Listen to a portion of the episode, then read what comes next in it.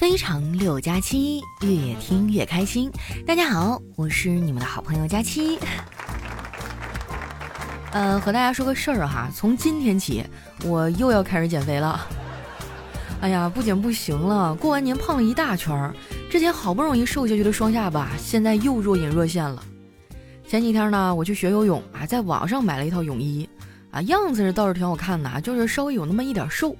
但是我又一想啊，反正游着游着我还会瘦的嘛，哎，就别退货了，怪费劲的。然后那天我刚下游泳池，还没游多大一会儿，教练就跟我说：“小赵啊，你上来一下。”我说：“咋的了，教练？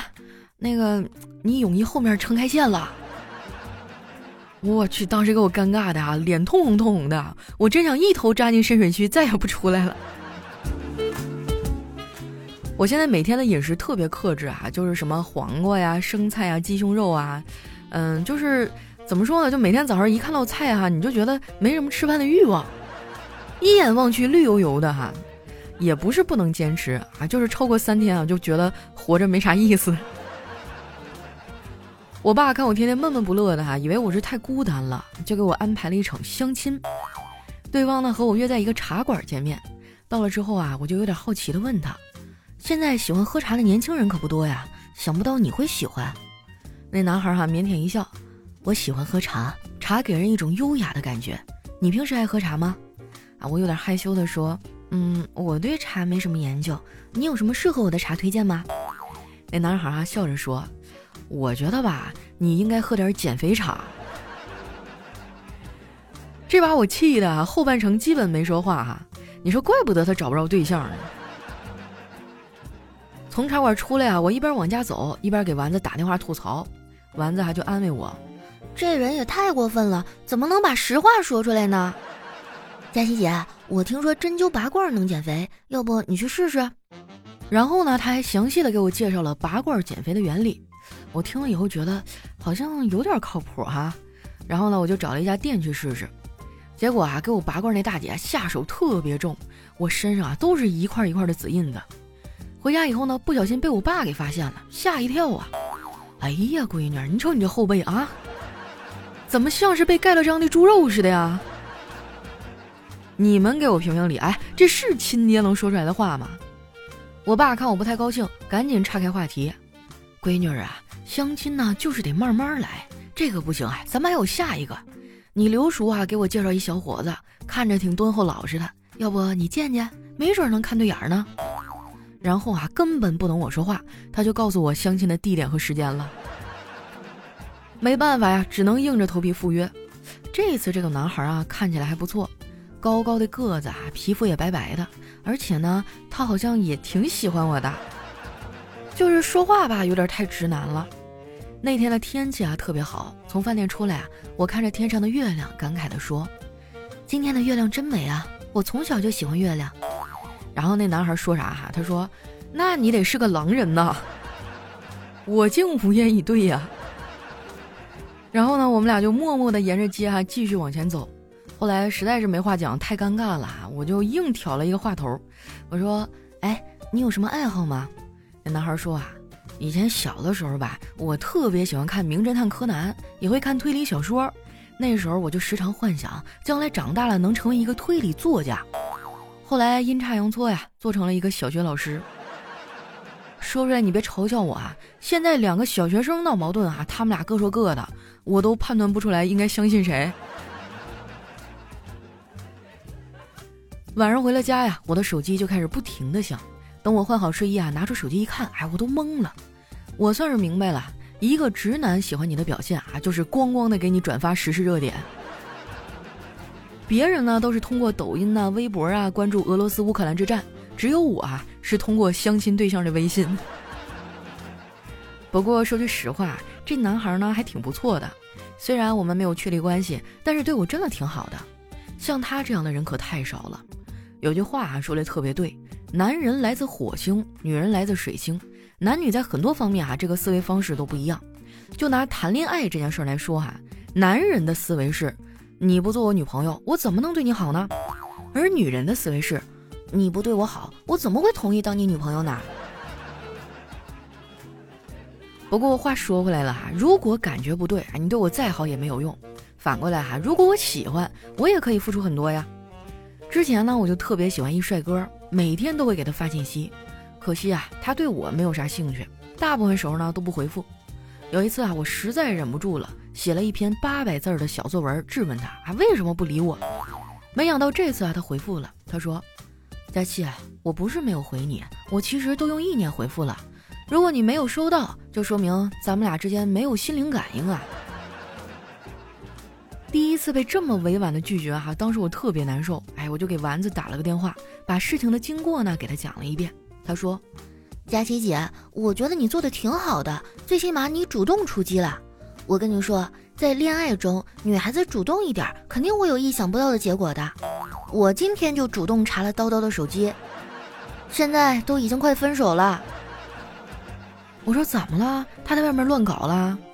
不是，他居然把我的丑照片做成了表情包，发给了很多人。我说这有啥呀？那么多年感情呢，不至于分手啊？批评教育一顿就行了。再说了，春天都来了，这时候分手，谁陪你去看花、看海、看星星、看月亮啊？嗯，你说的也有点道理。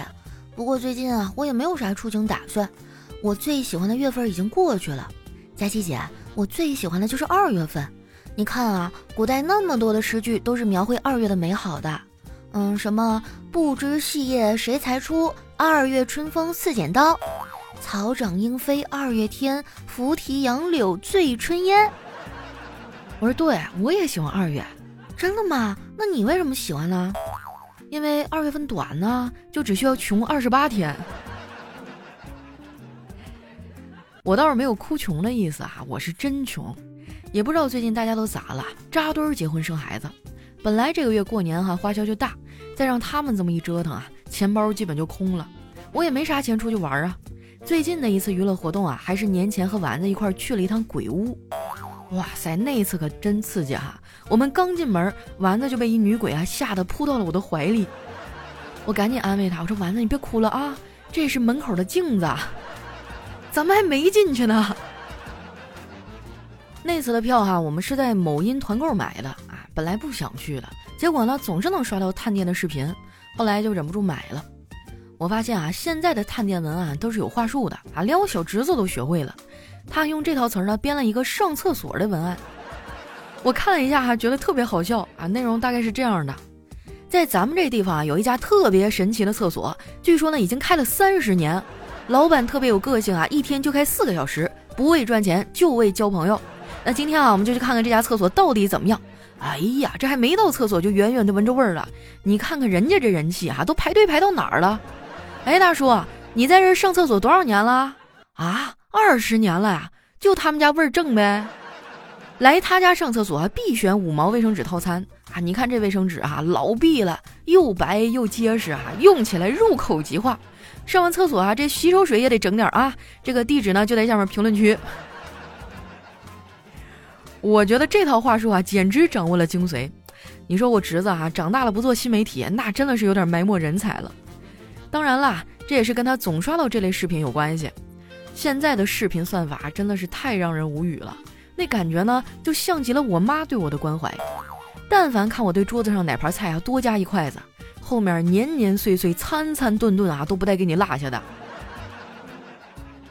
以前我晚上刷视频啊，都是越刷越精神啊，现在刷着刷着就困了，而且做的梦呢也都是奇奇怪怪的。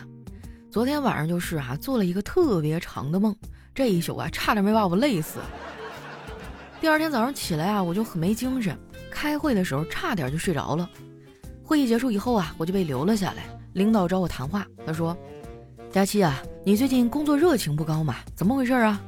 我说：“不是啊，领导，我工作挺有热情的，就是最近睡眠不好，老做梦。昨天晚上我还梦见咱们公司倒闭了，然后……”听到这儿啊，领导赶紧打断了我说：“哎，别说了，别说了，说出来梦就不灵了。”没想到哈，一向积极上进的领导也不想上班。人类可真是善于伪装的动物哈。有时候我就想啊，还好人类没有尾巴，要不然那可就麻烦了。比如说哈，本来周末呢要加班的，然后主管哈突然来通知所有人说，酷爱压迫所有员工免费加班的大老板哈，出门呢被高空抛物砸进医院了。加班暂时取消了，啊，你想想那画面哈，所有的员工都表情沉重，然后那尾巴呢就像大风车一样哈，愉快的转了起来。不过尾巴呢，对于很多动物来说哈，确实很重要。尾巴呢可以表达情绪，还可以驱赶蚊蝇啊，甚至能保持平衡。十二生肖里面那龙你们都知道吧？我跟你说哈，龙飞的时候就是用尾巴保持平衡。说到这个，该有人说了，佳期啊，龙只是一种图腾，这个世界上是没有龙的。瞎说！我跟你说，这个世界上肯定有龙。那老祖宗不可能无缘无故的就给你编个瞎话啊，给你编造出这么一种东西啊。其实，在咱们生活当中啊，就可以看到，比如说有一次哈，我在房间里还待了不到十分钟呢，我爸就问我是不是龙啊，让你出去吃饭都听不见。我就是不想跟老头吵架哈，我叫他干啥的时候，他也不搭理我呀。每次呢，我都得走到他面前，他才会注意到我，他才是真聋呢。不过上了年纪啊，听力有问题也正常。我已经带他检查过了，大夫说呢，配个助听器就好了。回来呢，我就上网给他买了一个啊，我还用了自己的返利公众号丸子幺五零。你们要是经常网购哈，一定要关注一下这返利公众号。搜索方法很简单，打开微信啊，点击搜索栏，在搜索指定内容里哈，选择公众号，打出丸子幺五零这几个字儿哈，再点击搜索，这样跳出来的第一个号呢，就是可以帮你省钱的返利公众号了。丸子是汉字哈，这个幺五零呢就是阿拉伯数字一百五啊，丸子一百五十斤的意思。好好珍惜这个数字吧，可能明年就又要涨了。除了网购能省钱啊，像点外卖呀、打车呀、加油啊，都可以领取相应的优惠券，还有返利。最近呢，国外打仗啊，这油价是蹭蹭的往上涨啊。只要你关注咱们的返利公众号“丸子幺五零”哈，回回加油都能省钱。赶紧关注一下啊，就是动动手的事儿。啊，新的返利号呢叫丸子幺五零啊，丸子这俩汉字加上数字一百五，千万不要关注错了哟。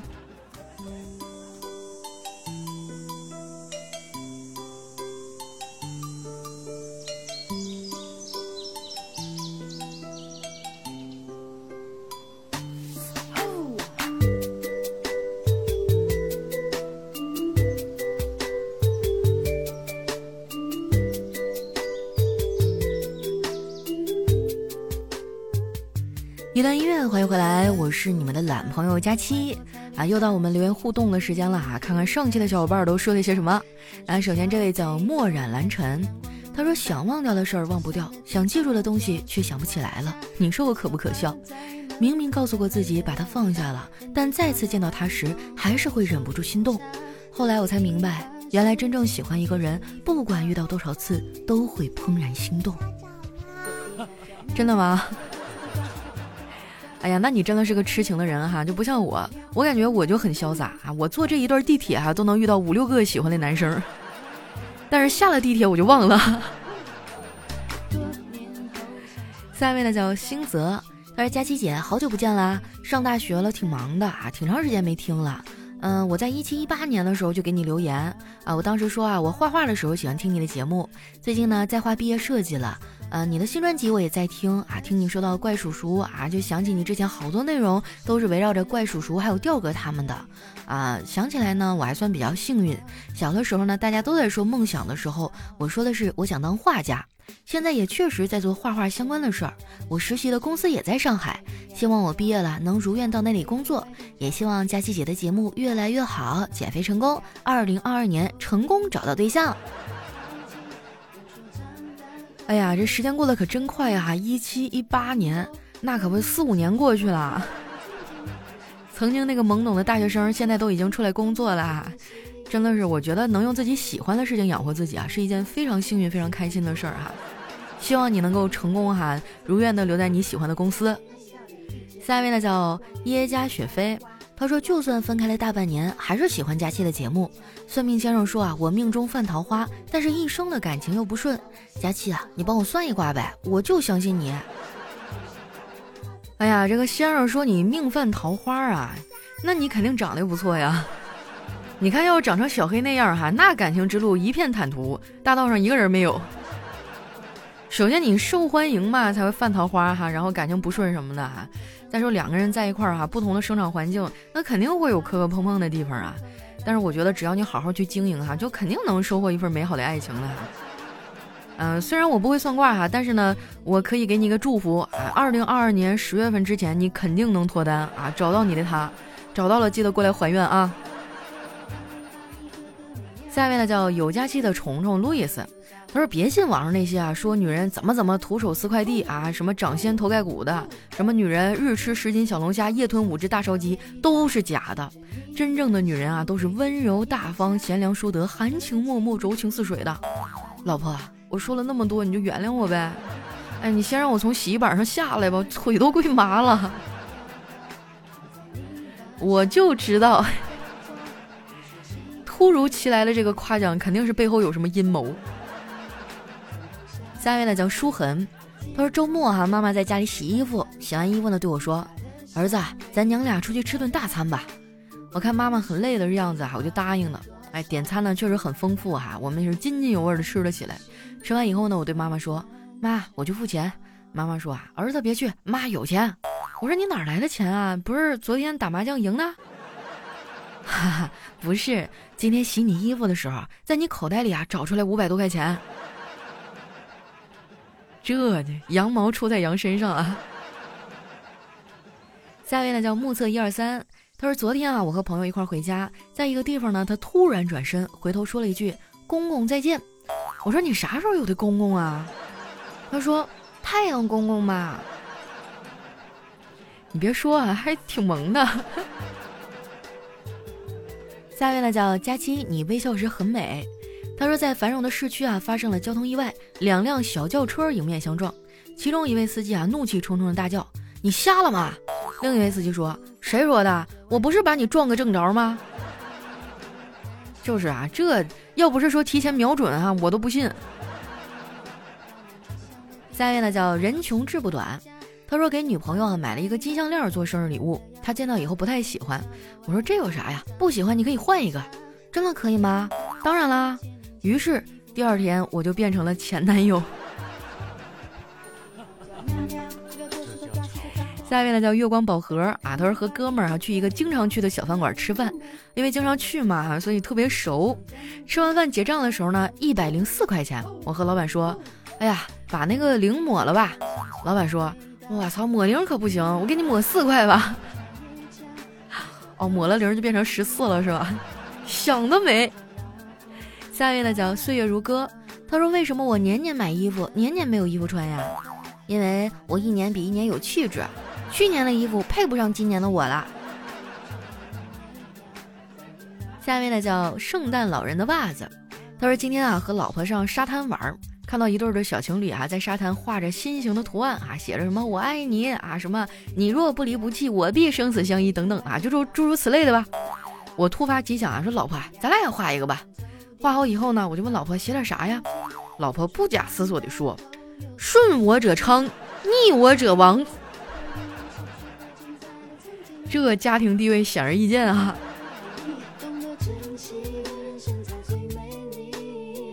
下位小伙伴呢叫佳期，你是我的云彩。他说泡面啊，只要是煮好的，不是泡好的，那就不算是素食。炸物呢是用空气炸锅做的，而不是油炸的，那就是少油健康。每天从地铁走回家啊，还要步行一千步，那就相当于健过身啊。再怎么秃哈，只要出门戴个帽子，我就告别了脱发啊。原来快乐生活离我如此之近啊！哎呀，我要是能像你这么看得开就好了。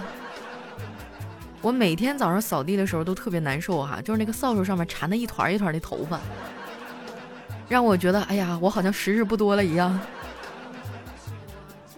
下一位呢叫独家追妻。他说：“最近啊，网上骗子多，我怕爸妈上当，就把防骗知识啊编成了我朋友的真实经历讲给他们听。因为这个骗局实在太多了，连朋友的名字呢也渐渐的不够用了。后来啊，我爸妈听着听着啊，也觉得不太对劲儿了。有一天啊，就一脸严肃的问我，问我是不是扫把星。下面呢，的好好睡觉。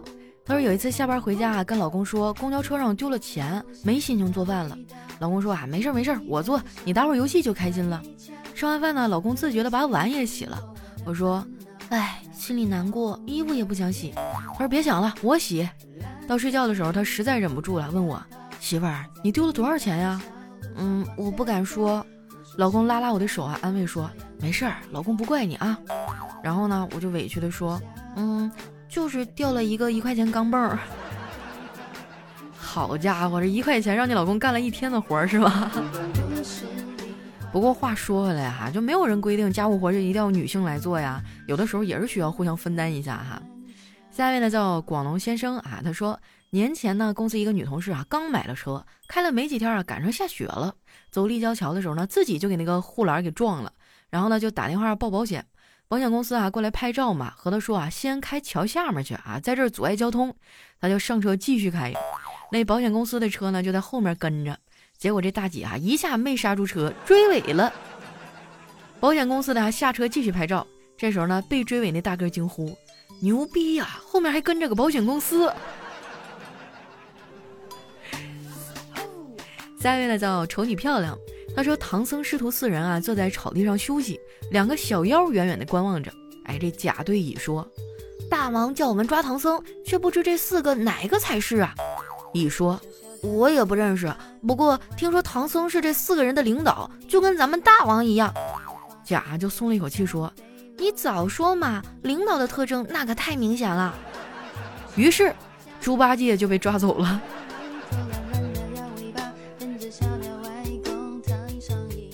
下一位呢叫逍遥逍遥，他说今天在大街上啊看见一对初中生情侣在接吻，这不禁让我想起了当年的自己啊。也是在这条街上看一对初中生情侣接吻，啥也不是，就是你的青春就没有啥值得回味的情节吗？下一位呢叫彼岸灯火，他说一个练了三年散打的小哥们儿啊，看我长得人高马大的，非要跟我练练，不到两分钟啊，我就把他摁到地上一顿狂揍。他站起来伤感的说：“老子练了三年的散打，居然被你摁在地上一顿打，真是白练了。”哼。那怎么着？难道我练过九年的广播体操，我就打不过你啦？我跟你说，有真功夫的人就是这么低调。哎呀，我记得以前上学的时候，每天上午哈都会有那个课间操啊，一大帮学生出去了，在操场上啊，什么第八套广播体操啊，还有什么兔子舞啊。那会儿啊，就是不愿意出去啊，就恨不得找点什么理由。哎，老师，我肚子疼啊，然后在教室里一趴。现在上班以后回想啊，每天上午头昏脑胀的，还能有那么一段时间让你出去走一走，伸伸胳膊、撂撂腿、晒晒太阳，多舒服呀，对不对？哎呀，真的是年少轻狂，不懂珍惜啊。下面呢叫佳期的雨熙，他说看到一句很好的名言：我们无法拉伸生命的长度，但是呢，我们可以拓展生命的宽度。哎，我觉得这句话太有道理了。